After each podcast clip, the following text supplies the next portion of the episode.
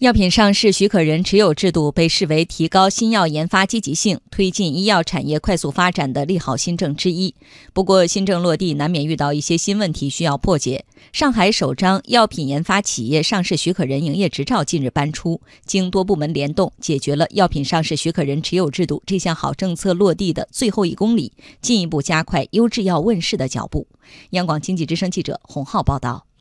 药品上市许可人制度是指将上市许可与生产许可分离的管理模式。这种机制下，上市许可和生产许可相互独立，上市许可持有人可以将产品委托给不同的生产商生产。药品的质量管控安全由上市许可人负责，可在一定程度上缓解捆绑管理模式下出现的问题，从源头上抑制制药企业的低水平重复建设，提高新药研发的积极性，促进委托生产的繁荣。这次取得药品研发企业上市许可人营业执照的是上海安必生制药技术有限公司，作为国家首批药品上市许可人持有制度试点企业。研发的孟鲁斯特钠药品是上海第一批药品上市许可持有人制度改革试点公示品种。不过，在获得药品上市许可持有人资质后，安必生准备自行销售公司研发的孟鲁斯特钠咀嚼片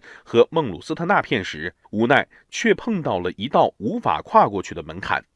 上海安必生制药技术有限公司供应链总监张开说。呃，因为我们之前的营业范围啊，它就是被局限在这个就是帮别人做研发的领域嘛。原来，由于安必生营业执照上没有药品生产的营业范围，按税务部门的相关规定，企业要开具药品销售发票，必须先行办理经营范围变更手续。不过，根据国家的现行法律法规，申请药品生产许可证需具备生产厂房、设备等一系列生产条件，而这些要素安必生都没有。眼看政策红利走向了断路，怎么办？上海市食药监局会同工商局、税务局多部门联动进行了制度创新。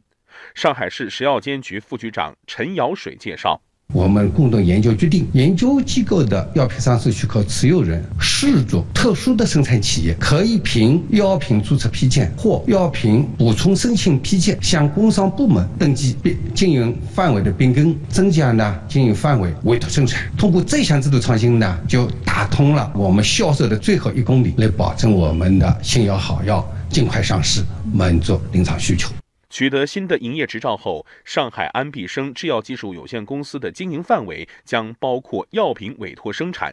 这也意味着这家企业走通了从药品研发到投放市场的最后一公里路，新药很快就能上市销售，造福病患。